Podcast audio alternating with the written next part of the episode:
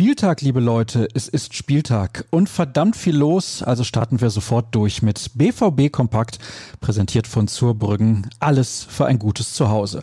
Schaut vorbei auf zurbrüggen.de.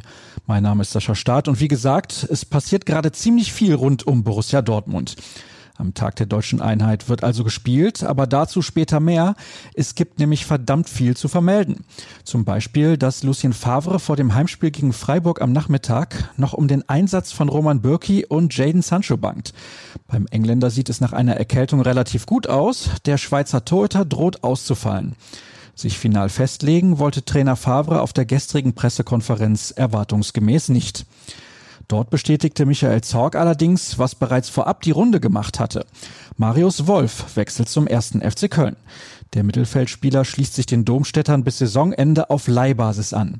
Sein Vertrag in Dortmund läuft noch bis zum Sommer 2023.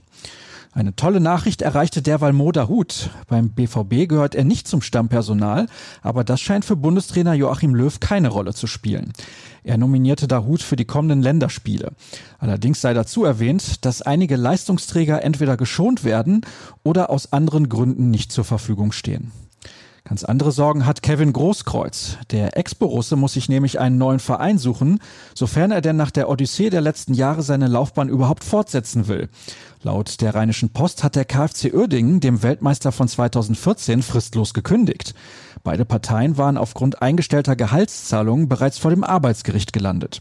Wie es nun weitergeht, ist unklar. Auch Usman Dembele befindet sich derzeit im Schwebezustand, was aber für den BVB deutlich interessanter ist.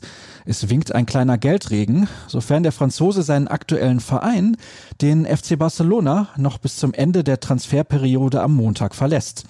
Die englische Tageszeitung The Guardian berichtet von Verhandlungen mit Manchester United. Nach unseren Informationen würde bei einem Wechsel ein Nachschlag in Höhe von rund 10 Millionen Euro fällig werden. Wir kommen zum heutigen Samstag und der startet aus schwarz-gelber Sicht bereits am Vormittag.